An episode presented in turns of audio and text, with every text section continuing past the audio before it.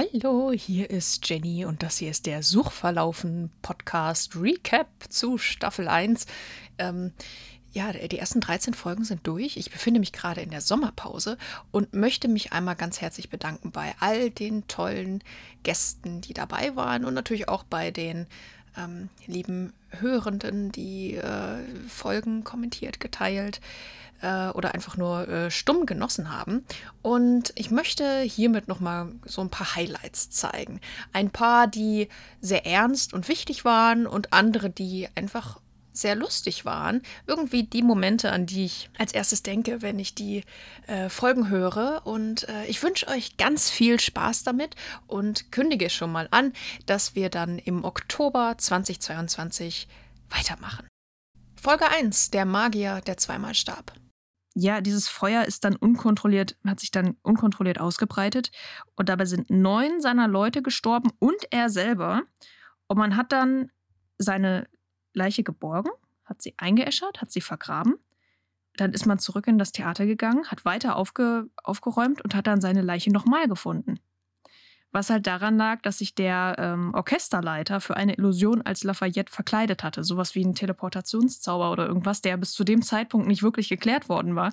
Und dann hat man wirklich, es ist unfassbar, äh, dann hat man quasi seine Leiche zweimal gefunden.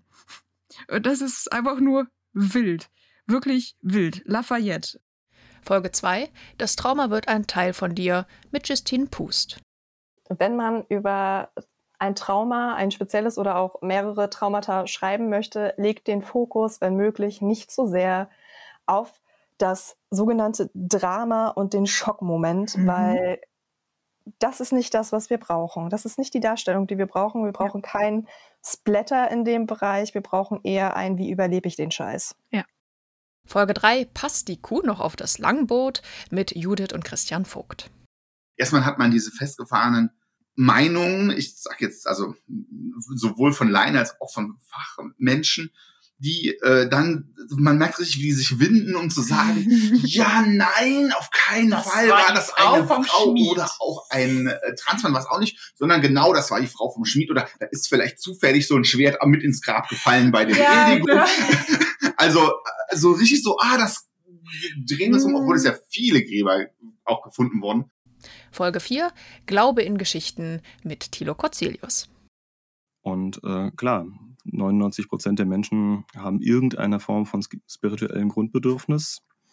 Äh, ganz unabhängig davon, ob religiös oder nicht religiös oder mythisch, esoterisch oder einfach nur, indem sie, ähm, keine Ahnung, gerne meditieren oder auf eine oder sich, sich ähm, um innere Ausgeglichenheit bemühen oder innere Bedürfnisse wahrnehmen oder sich mit Sinnfragen oder Weltanschauungsfragen auseinandersetzen.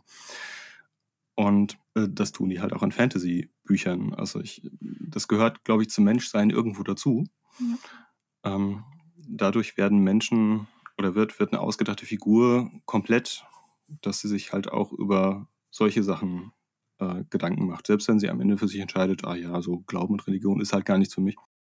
Folge 5, die Anfänge der ewigen Stadt mit Lisa Trottbaum. Und auch hier kann ich schon mal vorsichtig ankündigen, dass wir in der zweiten Staffel ein zweites Mal ins alte Rom reisen werden. Rom, wo ja die ja alle sagen, hey, kommt zu uns, wir wollen euch. Und dann, aber nicht das Wolfsrudel. Das ist ein wunderschöner Konflikt, der sich, ne, also der ein bisschen Guter Slogan für jede Stadt eigentlich. Bottrop, Kirchhellen, kommt alle her, außer das Wolfsrudel. so. Folge 6, Mythos Suizid. Wir sollten häufiger über Suizid sprechen. Das implementiert auch, dass wir vielleicht häufiger über Suizide schreiben sollten. Und das finde ich problematisch, denn ähm, in Geschichten werden Suizide wahrscheinlich noch schneller zu Mythen als in der Realität. Es sind ja schließlich nur Geschichten. Ich kann also nicht oft genug betonen, dass AutorInnen hier eine besondere Verantwortung haben und es im Zweifel einfach sein lassen sollen. Das ist jetzt vielleicht etwas ernüchternd, wenn jemand diesen Podcast bis hierhin gehört hat, mit dem festen Ziel, im nächsten Roman eine Figur einzubauen, die Suizid begeht. Aber wirklich, wenn ihr jetzt, wenn ihr es nicht richtig macht, lasst es sein und verhindert damit größeren Schaden. Lasst eure Figuren so reflektiert sein wie ihr selbst. Zeigt Dilemmata auf und denkt facettenreich. Und wie ich schon sagte, ähm, während AutorInnen womöglich zunächst an das Drama und mögliches Foreshadowing denken, sollten wir als Menschen an Mäßigkeit und Respekt denken. Folge 7. Ehe im Mittelalter. Unüberbrückbare Differenzen und andere Schlupflöcher mit Aurelia Brandenburg. Wo, also oder was wird zu welchem Zeitpunkt historisch gesehen als Inzest angesehen? Oh.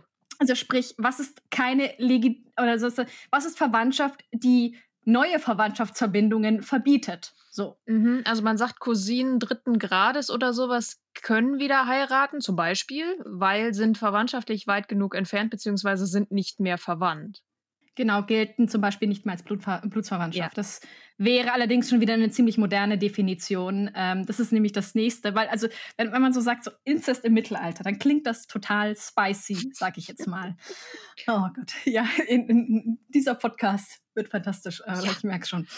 Folge 8. Lichtjahre sind keine Zeiteinheit mit Florian Felix. Ähm, kurze Unterbrechung, wer steht da hinter dir mit dem Baseballschläger? Ach so, ja. Äh, das ist mein Zukunfts-Ich. Ähm, Aber du hast ja jetzt Ente gesagt, oder musst du auch noch Biene, äh, Otter, Waschbär, äh, äh, äh, Tiere, Tiger, bengalischer Tiger, Amurtiger, äh, Sib sibirischer Tiger. ich glaube, wenn wir noch Schildkröte sagen, ist alles okay. Er nickt. Tschüss, Okay. Zukunftsfloh. Und Folge 9. Nomen est Omen mit Robert Schulz und vielen tollen Gastbeiträgen von Freya Petersen, Tino Falke, Juri Pavlovic und Alessandra Ress. liebe, sage ich jetzt mal, Mittelalter-Roman-Autorinnen und Autoren, ihr müsst euch keine Namen ausdenken. Schaut einfach mal in die Wikipedia und schaut euch mal an, wie die Leute früher ge äh, geheißen haben. Es ist großartig. Ich habe hier einen Artikel von Heinrich von Altlübeck und da heißt es tatsächlich, in einem, in einem Paragraph hieß es, ich habe mir den kopiert, weil das so großartig ist. Heinrich war verheiratet mit Slavinia Oh. der vormaligen Frau Krutos. Er hatte mindestens vier namentlich bekannte Söhne. Knut, Waldemar, oh, beides unspektakulär, jetzt geht's weiter, Mistivoy und Sventipolk. Sowie mit dessen Sohn Svinike einen Enkel. Also man liest einen, einen Wikipedia-Artikel und hat schon den Namen Slavinia, Krutos, Mistivoy, Sventipolk. Sventipolk ist großartig. Sventipol ist großartig. Ich meine, Krotos machst du doch auf einen Salat. genau, genau, genau. S- Sventipolk der Dritte. Und Svinike ist auch ein großartiger. Schön. also, und, und da habe ich gesagt, nee, das musst du kopieren. Also, wenn du irgendwann mal eine Geschichte hast im Mittelalter, also ein Sventipolk muss ja mindestens drin vorkommen. Fantastisch. Und kann man Also- Sven nennen? Folge 10. Träumen? Klar. Mit Anni Koschka und Momo. Warum heulen Sie denn jetzt? Es gibt nichts zu heulen. Das ist jetzt, ah, sorry, damit kann ich nichts anfangen. Brauchen Sie eine Minute, soll ich rausgehen? Sie ist da geblieben. Mieze macht gleich was vom Dreh.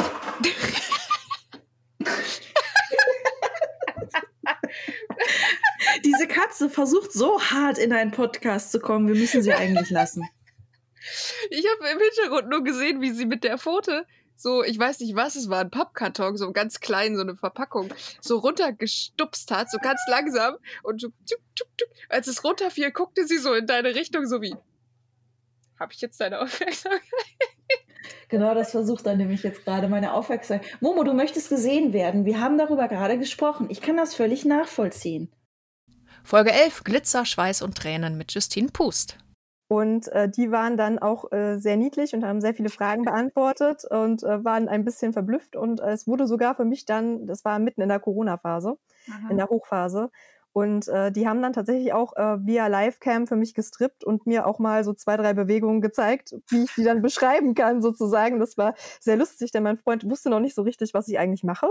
Also Mhm. an, an was ich gerade arbeite. Und der war ja so dieses, dieses blutige und, und düstere gewohnt und kam dann eines Abends ein bisschen früher von der Arbeit, als ich es erwartet habe und sah mich so vom Laptop sitzen und Im Zoom-Call, machen. so. Genau, Zoom-Call, wie da jemand Fremdes, den halt gar nicht kannte, strippt und guckte dann nur so, okay, was machst du da? Ist bestimmt irgendwas für ein Buch, aber was?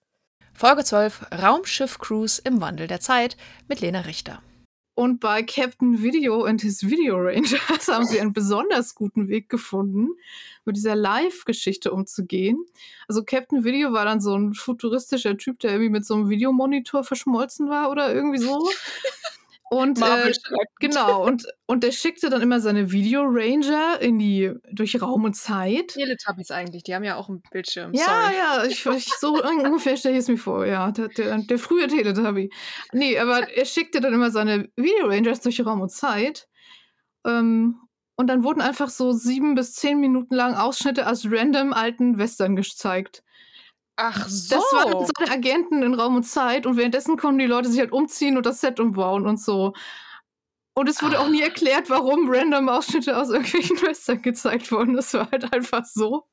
Und die letzte Folge dieser Staffel, Folge 13, Faust und das Masopilami mit Flix. Äh, mein, meine Faust-Comic-Adaption ist aus Wut entstanden. Oh. Wut auf meine damalige Deutschlehrerin, äh, die meine Interpretation im Abitur nicht geschätzt hat, sondern das hören wollte, was in der Sekundärliteratur drin steht, äh, was ich hier nicht geliefert habe und deswegen nur fünf Punkte bekommen habe. Oh.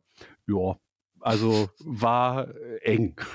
und da war ich sauer und habe gedacht, ah, da schreibe ich meinen eigenen Faust. Und dann sagte mein Banknachbar, Matthias Bender, sagte, ja, mach doch einen Comic. Weil ich damals immer schon so äh, Schüler, Schülerzeitung und so Comics gemacht habe und sagte, ja, das mache ich auch. Und dann habe ich mich wirklich hingesetzt und habe dann meine Interpretation von dem Stoff, so wie ich denke, so kann man es eben auch sehen, ja, äh, habe ich versucht aufzuzeichnen und ein paar von den Plotholes, die Goethe einfach mal knallhart in die Geschichte reingebaut hat, äh, versucht aufzufüllen, so eine gewisse Logik reinzubringen, so wie man eben heute eine Geschichte erzählen würde. Ähm, und das hat dann auf einmal ganz gut funktioniert. Suchverlaufen. Der Recherche-Podcast.